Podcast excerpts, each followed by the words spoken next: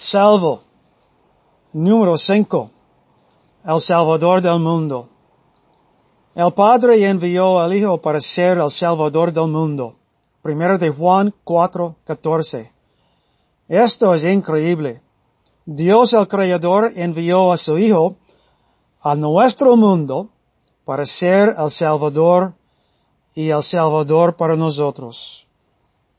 Sí, Cristo había salvado muchos de sus enfermedades, los ciegos, los sordos, ellos que no podían caminar, los paralíticos, y hasta salvar unos de su muerte.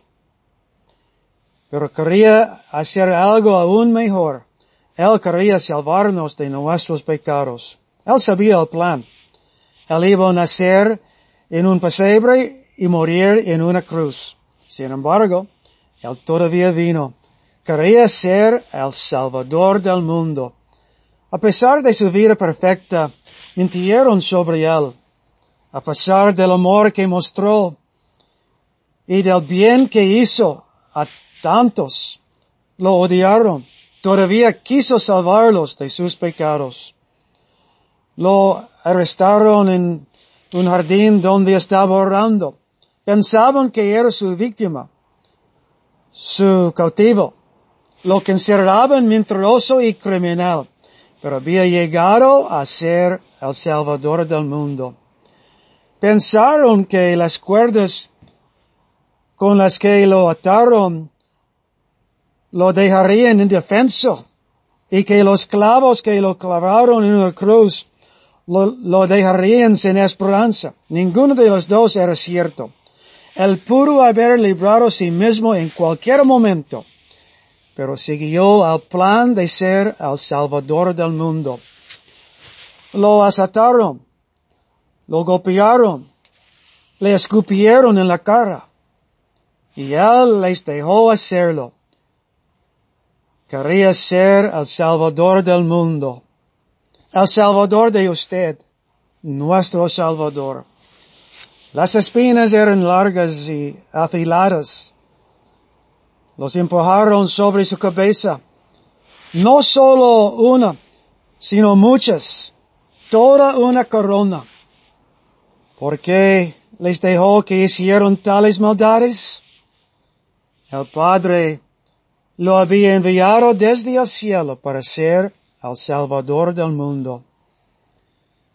A mediodía, el sol dejó de brillar, la luz se fue, y el día se volvió como la noche, una oscuridad intensa.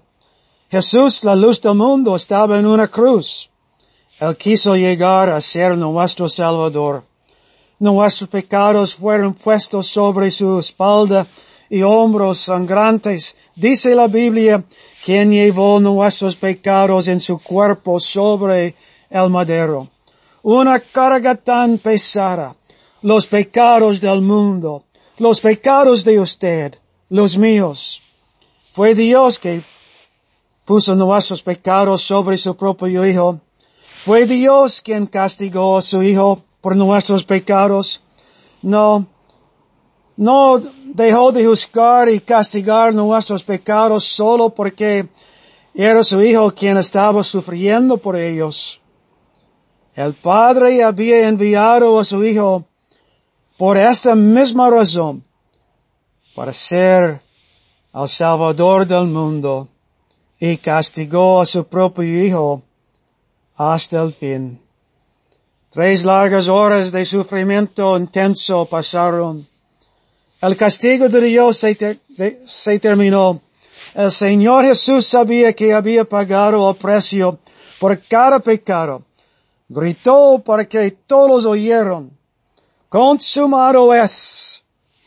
Él murió y fue enterrado.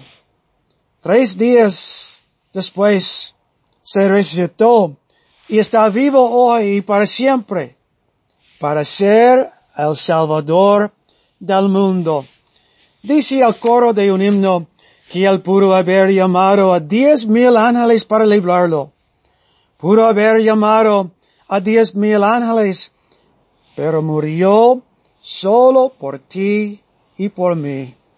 Estimado oyente, quien sea y donde quiera que se encuentre, por favor, hable con Dios al final de este mensaje.